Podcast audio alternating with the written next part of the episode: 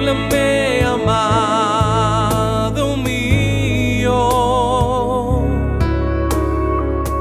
Quiero escuchar cuáles son tus caminos.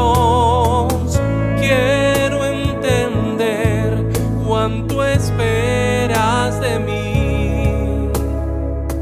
Háblame, Señor.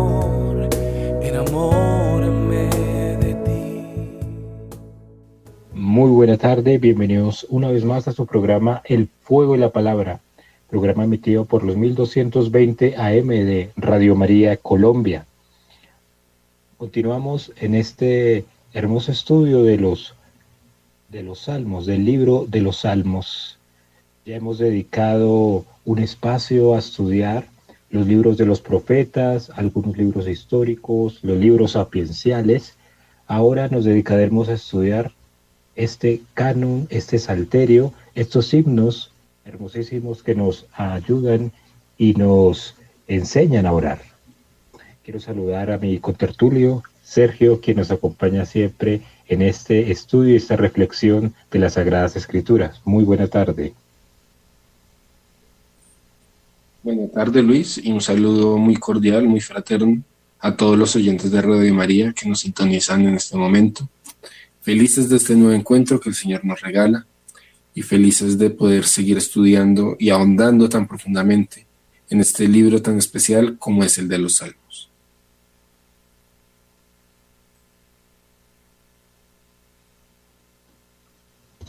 Antes de iniciar nuestra reflexión en este espacio bíblico, debemos siempre invocar la presencia del Espíritu Santo empezar siempre todo con oración, que sea el Espíritu Santo quien guíe nuestras reflexiones, guíe nuestro corazón, guíe nuestra mente, para poder adentrarnos, profundizar en esta interpretación. La Santa Iglesia eh, ha, ha hecho en su doctrina una muy buena pedagogía para estudiar los salmos, pero también ponemos en intención, en oración, eh, todos los corazones que escuchan este programa, para que sea el Espíritu Santo, que sea Dios mismo quien toque el corazón, quien converta eh, su vida, pero sobre todo que aprenda a amar y alabar a ese buen Dios. Fragmento del Salmo 42. Como anhela la sierva los arroyos, así te desea mi ser, Señor.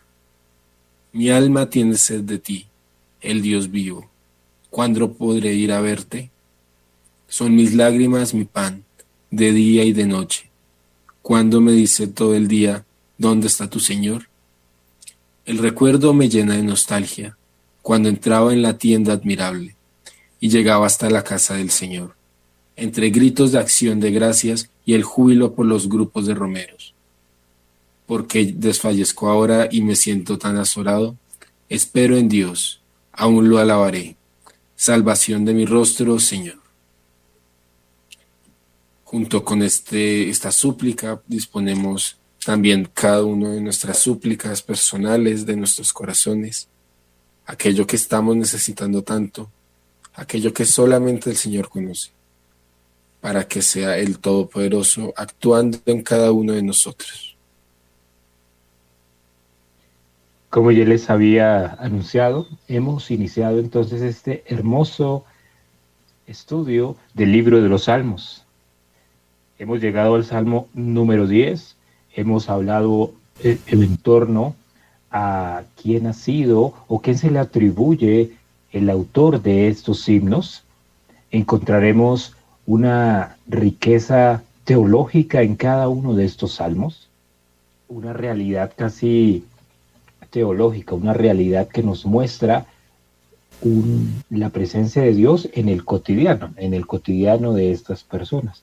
Hay unos tipos de salmos eh, que podemos atribuir como penitentes, un tipo de salmos que son propios para una liturgia, para un templo, y unos salmos también, sobre todo, y esto es lo importante, la riqueza que tiene cada uno de estos salmos, es la experiencia humana, ¿sí?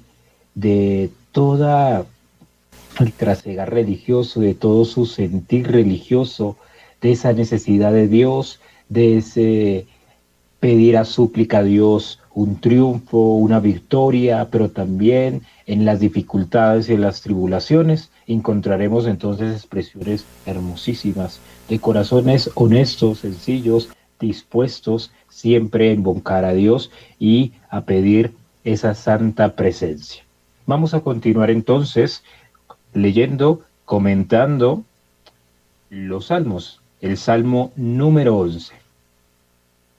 Así es, ya vimos un poco lo que es el salmo 9 y el salmo 10, que corresponden a un mismo salmo, y a partir de aquí encontraremos dos numeraciones diferentes de los salmos, una pues normal y otra entre paréntesis, de la cual nos valdremos es eh, de la normal, es decir, de la que sigue, que sigue la Biblia griega, en la cual el Salmo 9 y 10, a pesar de que se leen igual, tienen números diferentes, de tal manera que el Salmo 11 iniciaría de esta manera. En el Señor me cobijo. como pues me dices, huye pájaro a tu monte? Que los malvados tensan su arco, ajustan a la cuerda su saeta para disparar en la sombra contra los honrados. Si están en ruinas los cimientos, ¿qué puede hacer el justo?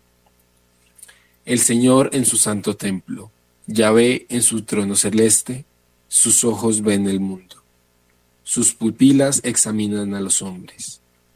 El Señor examina al justo y al malvado, odia al que ama la violencia.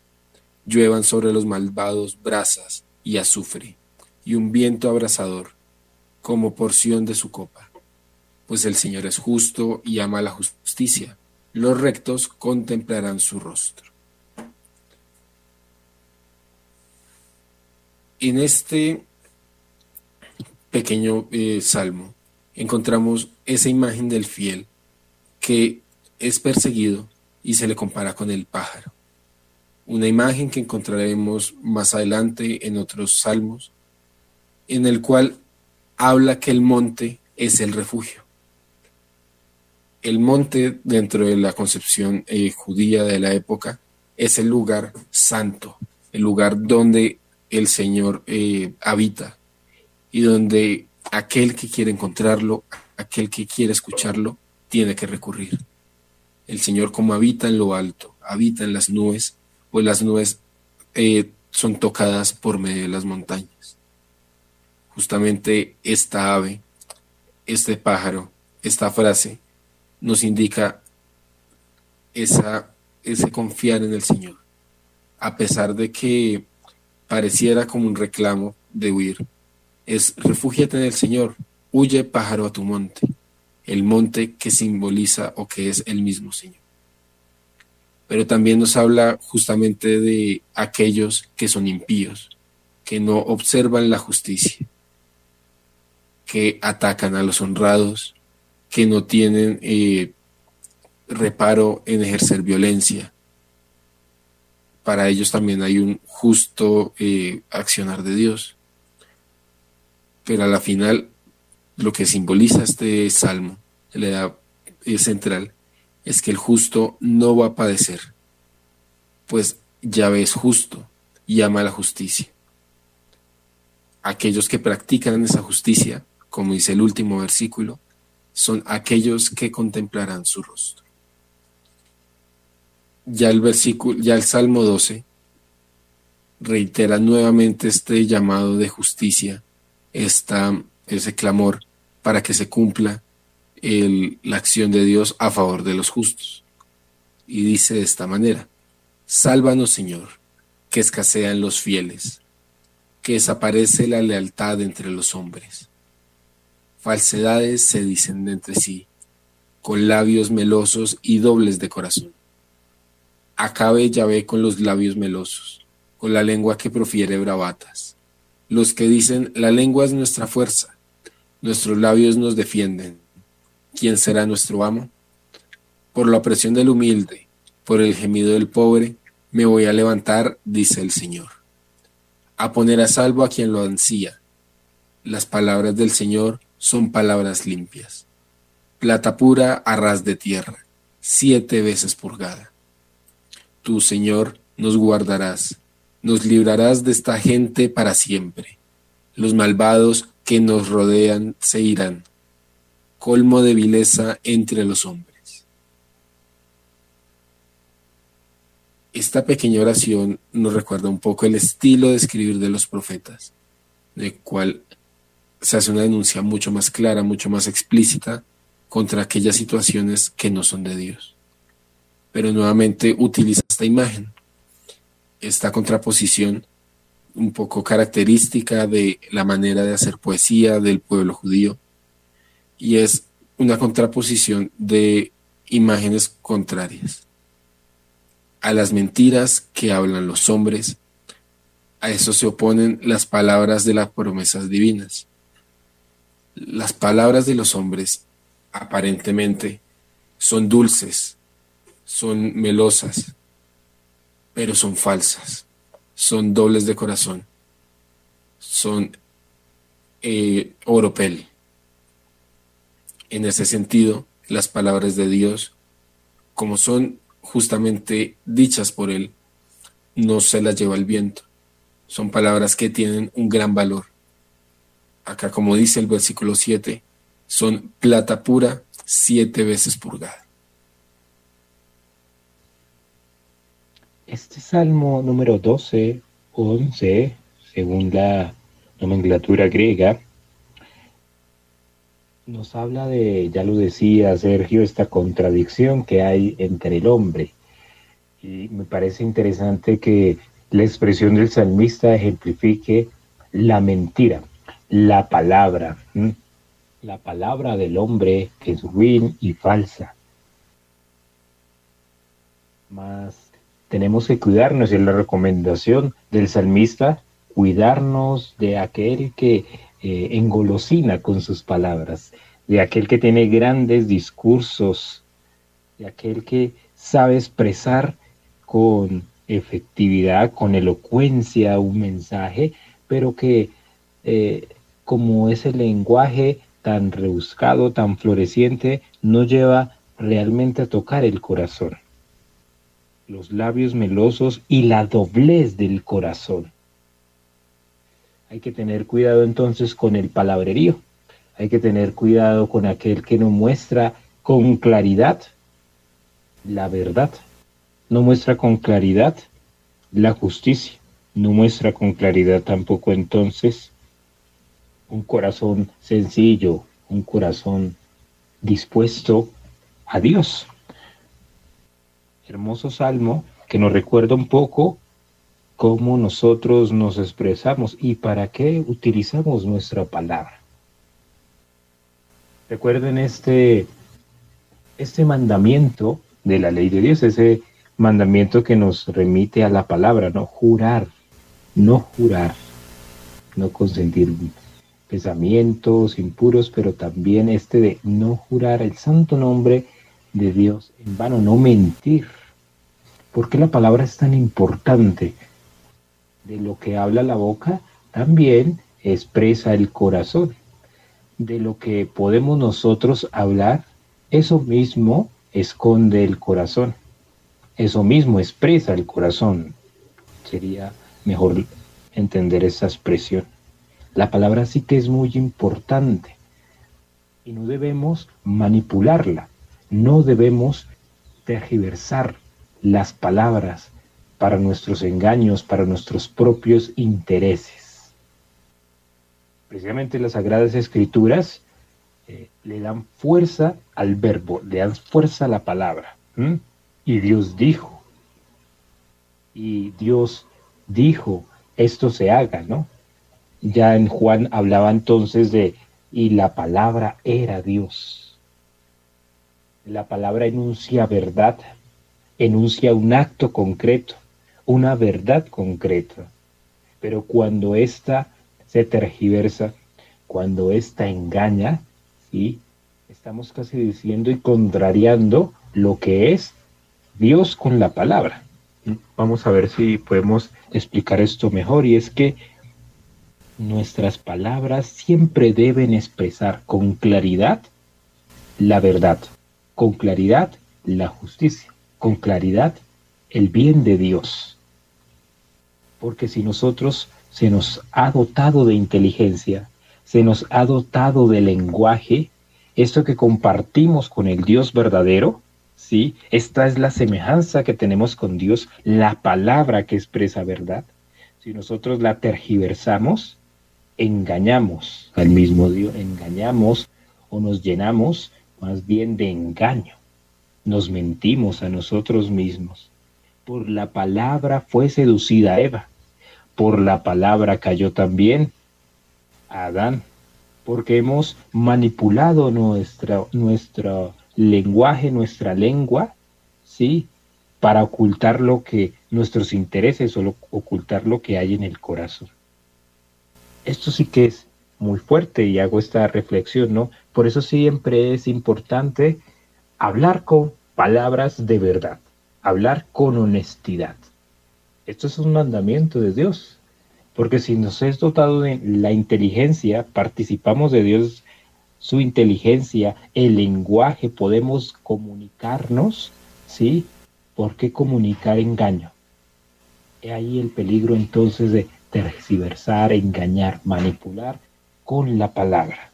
Este salmo nos hace esta interesante reflexión. Cuando leamos este salmo, pensemos entonces en nuestras palabras de engaño y en lo que nosotros eh, estamos desfigurando en la imagen que Dios ha puesto en nosotros desde el lenguaje, desde la palabra. Siempre enunciemos verdad, siempre enunciemos honestidad, recordando que lo que profesa la boca, ¿sí? Es lo que esconde o lo que dice el corazón. Vamos a dejarlos con una pausa musical y continuaremos leyendo y comentando el libro de los Salmos.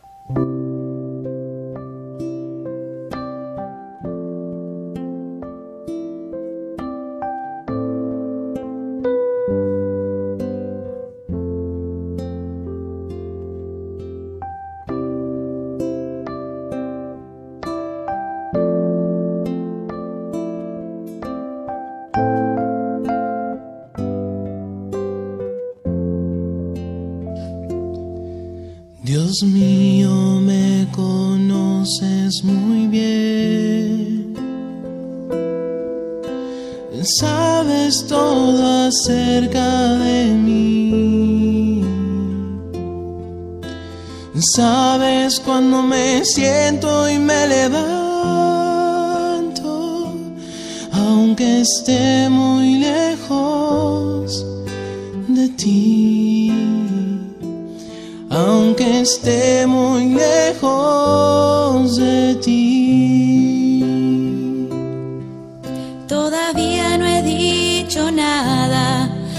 ya sabes qué diré. Me tienes rodeado por completo.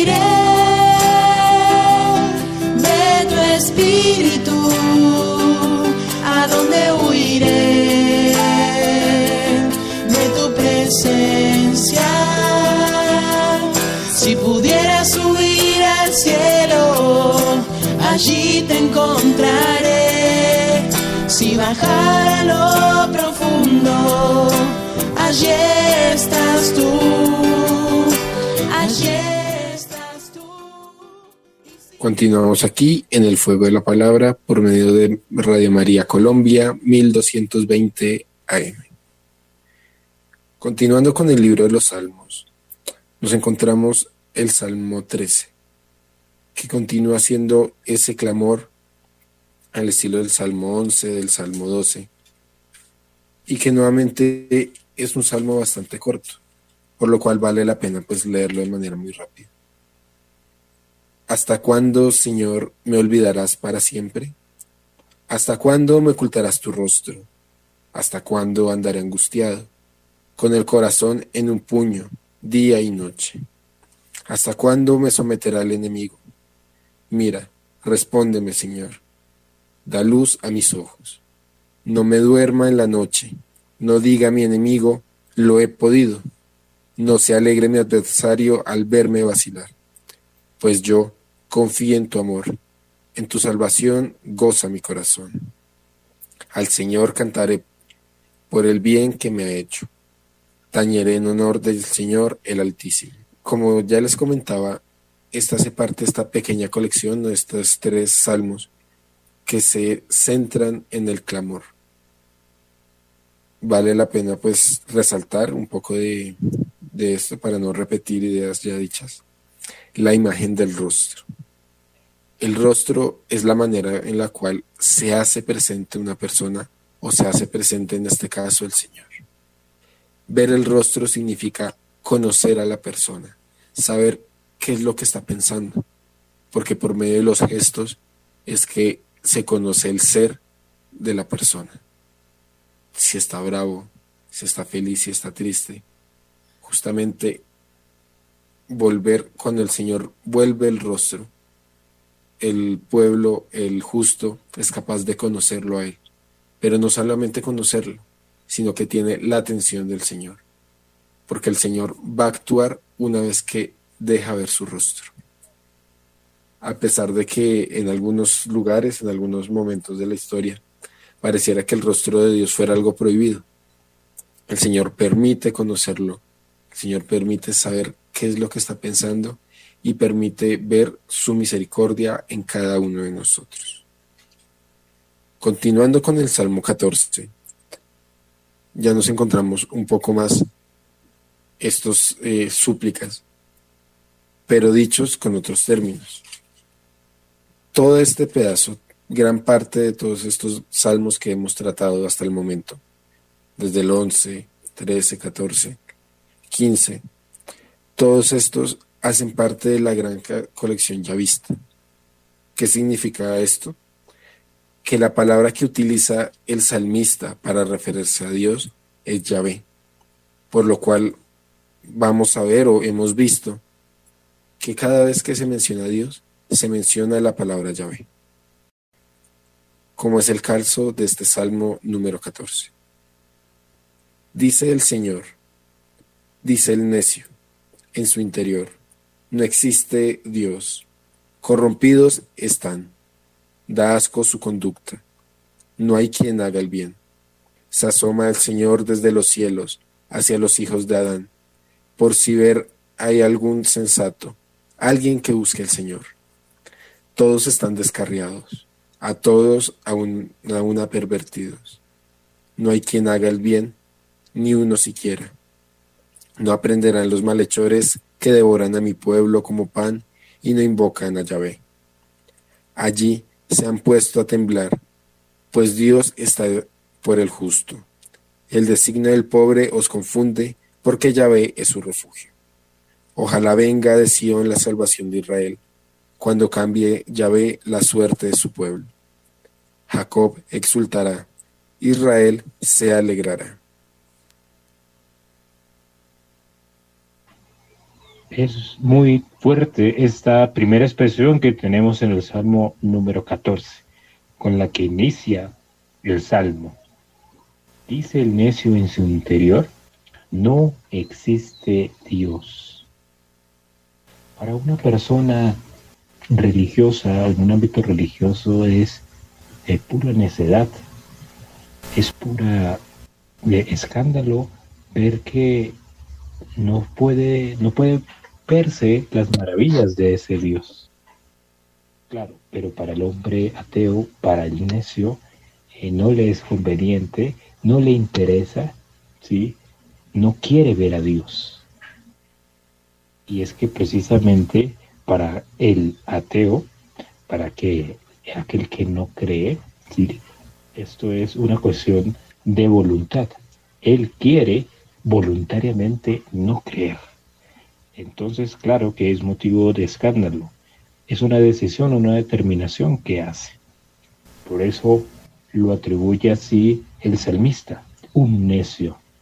Un necio que eh, clama, un necio que no es capaz de ver la gran maravilla de Dios, no es capaz de ver tampoco la mano de Dios, la providencia en cada una de la, vida de los hombres, en la historia de los hombres. Entonces, el necio, el insensato, es aquel que voluntariamente quiere y se determina o voluntariamente decide no ver a Dios exclamar esta terrible expresión, no existe Dios. Y aquí entonces es precisamente la justificación de su conducta, porque el que no, el hombre que no quiere a, Dios, que no lo quiere ver, terrible, desastrosa, corrompida es su conducta. Si vemos que Dios es el sumo bien, es la suma bondad, la suma justicia, de que cual aprendemos actos de justicia, de cual aprendemos a discernir cómo debe ser un buen gobierno, cómo debe ser una buena misión o vocación. Aquel que no lo ve, aquel que afirma que no existe, su, su conducta no está direccionada al bien, sino a unos intereses propios. Entonces entendemos esta expresión del salmista, el necio que dice Dios no existe, corrompidos están, da asco su conducta, no hay quien haga el bien. No hay quien haga el bien. Si nosotros pensamos un poco en nuestros tiempos, parece que hay muchos hombres necios, muchos hombres que voluntariamente no quieren ver, que voluntariamente justifican su conducta para comportarse eh, terriblemente. Pero la raíz de esto es el olvido de Dios. La raíz de esta conducta es no ver al sumo bien. Aquí entonces luego complementa el salmista, ¿no? Se asoma Yahvé desde los cielos hacia los hijos de Adán. Se asoma Yahvé desde los cielos por ver si hay algún sensato alguien que busque a Dios, un hombre de buena voluntad, un hombre de bien. Todos están descarriados, todos a, uno, a una pervertidos. Vemos que esta, esta exclamación del salmista no es tan alejada de nuestro propio presente. Y es que los hombres siempre están en esa tensión entre el olvido de Dios, el de un ateísmo exagerado, el de realmente un olvido de, del bien. Parece que no hay hombres de buena voluntad, parece que no hay hombres valientes que muestren el bien, hombres honestos que muestren la verdad, hombres honestos que luchen por un reino de, de justicia, ¿no? Siempre ha pasado en la historia de la humanidad estas crisis de fe estas crisis de moral. Y hay de, hay de aquí que viene Dios a buscar un hombre bueno, un hombre que muestre, que busque la verdad, un hombre que busque el bien y que lo pueda contagiar. Ahí es donde aparece la providencia, la mano de Dios, donde se da fortaleza a aquel que lucha por la justicia hermoso salmo que nos enseña a clamar al cielo, a pedir también templanza, fortaleza para seguir luchando a construir el reino. Nosotros como cristianos somos trabajadores incansables, anunciamos esta verdad, anunciamos a, este Dios que se nos ha revelado y construimos también paz, somos gestores de paz. El cristiano es gestor de paz y debe construir y debe ser valiente frente a las dificultades Vamos a leer entonces el Salmo número 15, el huésped de Yahvet. Yahvet, ¿quién vivirá en tu tienda? ¿Quién habitará en tu monte santo? El de conducta íntegra, que actúa con rectitud, que es sincero cuando piensa y no calumnia con su lengua, que no daña a conocidos ni agravia a su vecino, que mira con desprecio al, re, repro y honra a los que temen a Yahvé, que jura en su perjuicio y no retracta, que no presta a usura su dinero, ni acepta soborno contra el inocente. Quien obra así jamás vacilará. Vamos a dejarlos con una pausa musical y continuaremos comentando el libro de los Salmos, el Salmo número 15.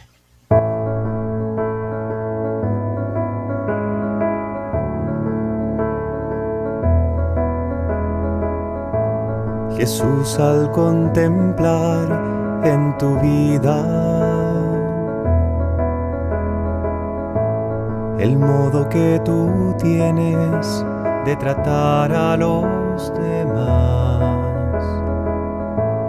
Me dejo interpelar por tu ternura, tu forma de amar nos mueve a amar. Tu trato es como el agua cristalina que limpia y acompaña el caminar. Jesús, enséñame tu modo de hacer sentir al otro más humano, que tus pasos sean mis pasos, mi modo de proceder.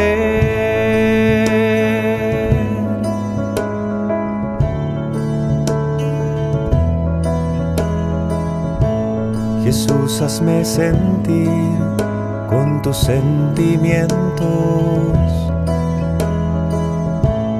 mirar con tu mirada, comprometer mi acción, donarme hasta la muerte por el reino, defender la vida hasta la cruz, amar a cada uno como amigo y en la oscuridad llevar tu luz. Jesús, enséñame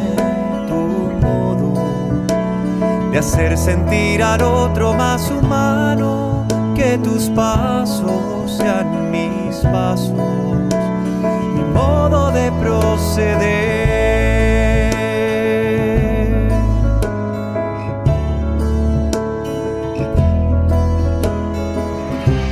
Jesús, yo quiero ser compasivo con quien sufre. Continuamos en el fuego de la palabra por Radio María Colombia. Hemos ya leído este Salmo 15, un salmo corto, pero muy hermoso, muy concreto. Ya dejamos un poco, hacemos una pausa de estas súplicas que ya veníamos tratando desde el Salmo 11 hasta el 14. Y nos encontramos con una pequeña síntesis de lo que es el hombre ideal o de lo que son los preceptos ideales. Primero, el primer versículo nos dice, ¿quién vivirá en tu tienda, Señor? Haciendo alusión tanto a la tienda del encuentro, donde estaba el arca de la alianza durante la, la peregrinación del desierto, como a la tienda del templo de Salomón, el cual era el lugar más sagrado, más santo, en el cual se iba al encuentro con Dios. Para nosotros hoy en día tiene ese mismo sentido. ¿Quién podrá habitar contigo, Señor? ¿Quién podrá habitar en tu casa? La casa del Padre. ¿Quién podrá habitar contigo? justamente el que cumpla estos preceptos. Estos que, a pesar de que no los parezca de manera explícita, están inspirados en el decálogo de Éxodo 20. Aquel que tiene la conducta íntegra, que actúa con rectitud, que piensa antes de hablar, que no calumnia con su lengua. Pero además se tiene también en cuenta toda esa tradición sapiencial, toda esa eh, tradición del justo, de aquel que debe seguir los pasos o que debe perseguir la sabiduría de Dios para actuar de manera sabia y justa. El que jura en su prejuicio y no retracta, que no presta su usura a su dinero, ni acepta soborno contra el inocente. Continuando con el Salmo 16, la primera parte con la que inicia el Salmo, que dice a media voz de David, no sabemos exactamente qué significa, pero podemos interpretar que es algún tipo de indicación de la manera como la cual debía ser interpretado, ser cantado el salmo en medio de la asamblea. El Salmo 16 dice, Guárdame, Señor, que en ti me refugio. Digo al Señor, tú eres mi Dios, mi bien nada hay fuera de ti. Pero ellos dicen a los santos de la tierra, magníficos, todo mi gozo en ellos. Sus ídolos abundan, tras ellos van corriendo, pero no les haré libaciones de sangre, ni mis labios pronunciarán sus nombres. El Señor es la parte de mi herencia y de mi copa. Tú aseguras mi suerte. Me ha tocado un lote precioso me encanta mi heredad. Bendigo al Señor que me aconseja aún de noche, me instruye la conciencia. Tengo siempre presente al Señor, con Él a mi derecha no vacilo. Por eso se me alegra el corazón, sienten regocijo mis entrañas.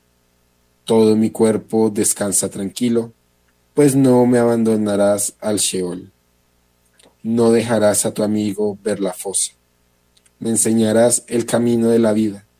Me hartarás de gozo en tu presencia, de dicha perpetua a tu derecha. Llama la atención de este salmo los versículos 2 al 4, en la cual se denuncia parte de lo que ya hemos podido ver a lo largo de los libros proféticos, que el pueblo a pesar de que mantenía el culto a Yahvé, también lo acompañaba o toleraba el culto a otros dioses. Deciden, le hacían libaciones al Señor, también habían otros santos que decían magníficos a todos los dioses de la tierra, a todos los ídolos que habían en diferentes templos alrededor de Jerusalén y les dedicaban ofrendas. Justamente esa adoración, ese culto de los dioses locales, pues es algo que se fue viendo con malos ojos de manera progresiva, hasta eh, llegar al punto en el que solamente se aceptaba como único Dios verdadero a Yahvé. Ninguno de los otros dioses siquiera existía o eran dioses menores, sino que de plano eran ídolos de barro, que no hablaban, que no escuchaban, que no comían. Para profundizar un poco esto, pues recordarles que parte de esta denuncia la encontramos en el profeta Isaías, en el, en el capítulo 57 y 65. Pero además vemos como una bella imagen del Señor que se presenta de noche. En el momento en el cual nosotros estamos más tranquilos, abandonados, alejados de la rutina del mundo, y estamos en nuestros cuartos ya listos, prestos para dormir. El Señor en esos momentos de quietud, de silencio, es cuando se presenta, cuando Él instruye, cuando lo tiene presente a cada uno de nosotros. Este salmo número 16 eh, sí que nos puede confortar. Estas bellas palabras del salmista las podemos nosotros tomar en los momentos que podemos estar débiles, eh, teniendo una confrontación o donde nos sentimos abatidos por la lucha o más bien débiles frente a la fe se exalta de manera ejemplar a Dios. Tú eres mi Dios, mi bien, nada hay fuera de ti. Es una convicción. Esto es la fe. Es una convicción que se afirma. Y esa afirmación es de un carácter fuerte. No sin más, yo hago afirmaciones eh, duditativas, no. Hago afirmaciones de carácter, con, de contundencia. Si mi fe es fuerte, mis expresiones, mi declaración debe ser con ese carácter, con esa templanza. Este salmo nos muestra esa afirmación, esa certeza que se tiene del corazón. Dice en el, en el versículo 7, bendigo a Yahvet, alabo a Yahvet, ¿sí? exalto a Dios, enuncio a Dios, me entrego a Dios, estoy disponible con Dios, ¿no? Que me aconseja, aún de noche, me instruye la conciencia. Tengo siempre presente a Yahvet, por él, a mi derecha, no vacilo. Díganme si no son las palabras de alguien convencido en el refugio de Dios, convencido en que Dios da la fortaleza, da la voluntad de en Dios realmente está toda confianza y no hay que vacilar, no hay que estar duditativos, hay que estar confiados que Dios siempre dará al justo su recompensa. Y esta hermosísima expresión, ¿no? Esto es muy repetitivo en todos los salmos y es la expresión del corazón, ¿no? El corazón que nosotros entendemos todo el ser del hombre, el corazón es todo su interior pero aquí eh, exalta, es reiterativo en esta profundidad, en todo lo que se entrega a Dios, ¿no? No hay que amar a Dios con todo el corazón, sino con todo el cuerpo, con todas las entrañas. Todo lo que soy, exalta a Dios. Todo lo que soy, descansa en Dios. Por eso dice, se alegra el corazón, se siente regocijo en mis entrañas, mi cuerpo descansa tranquilo mi cuerpo exalta tranquilo. Y esta expresión que quiero resaltar también en el versículo 10, pues no me abandonarás al Sheol, no dejarás a tu amigo ver la fosa, no dejarás ver a tu amigo caer en tribulación, caer en la oscuridad. Eso es entonces la fosa, ¿no? Donde no habita luz, es el miedo, es el terror. Pero esta pequeña expresión, no dejarás a tu amigo. Así que a veces se atribuye el Antiguo Testamento o los libros del Antiguo Testamento a un Dios eh, justiciero, un Dios de un carácter implacable en sus decisiones, un Dios temeroso, un Dios casi castigador. Y aquí la expresión del salmista es hermosa, ¿no? Cuando afirma, no dejarás a tu amigo caer en la oscuridad.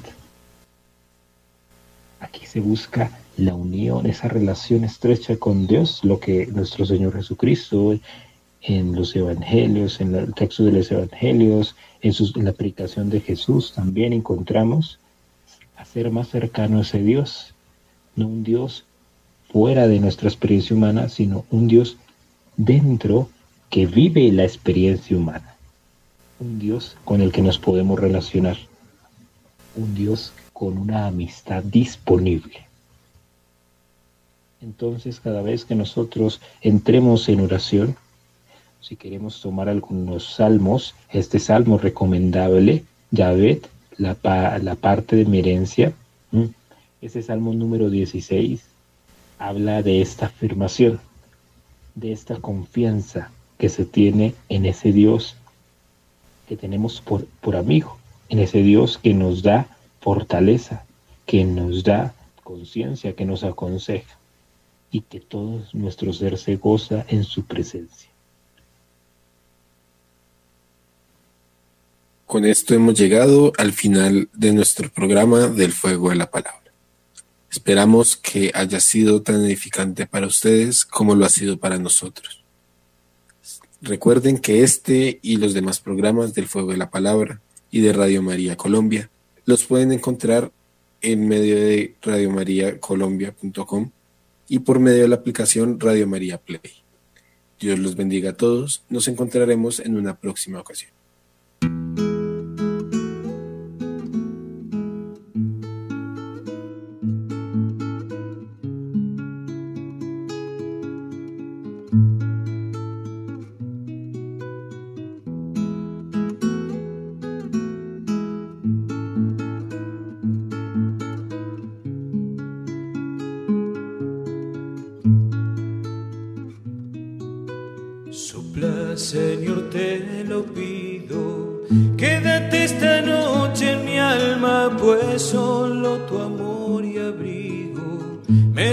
Consuelo y calma. Sopla, Señor, sopla fuerte. Envuélveme con tu brisa y en tu espíritu renovame. Hazme libre en tu sonrisa. A pesar de mis caídas, hazme fiel a tus promesas. Sopla, Señor, en mi vida y arráncame esta tristeza. Sopla, Señor, tu grandeza. Sopla, hazme fiel en mi pobreza. Sopla.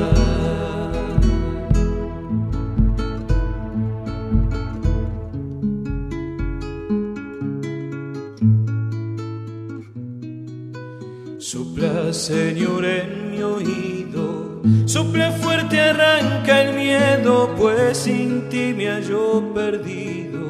Sin tu luz me encuentro ciego. Sopla, Señor, haz de viento. Y bautízame en tu nombre, llámame a servir, Maestro.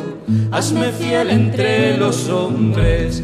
Toma mi vida en tus manos, mis sueños, mi amor, mi todo, mi cansancio, mis pecados y moldéame a tu modo sopla bautízame en tu brisa sopla. Renóvame en tu sonrisa sopla.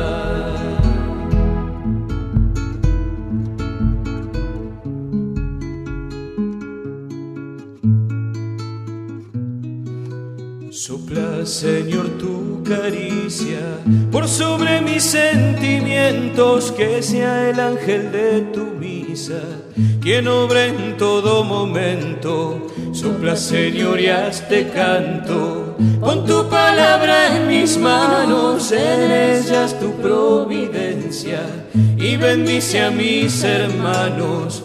Quiero ser de tu árbol rama, fruto nuevo de tu cielo, que madure en tu palabra como un ave en pleno vuelo.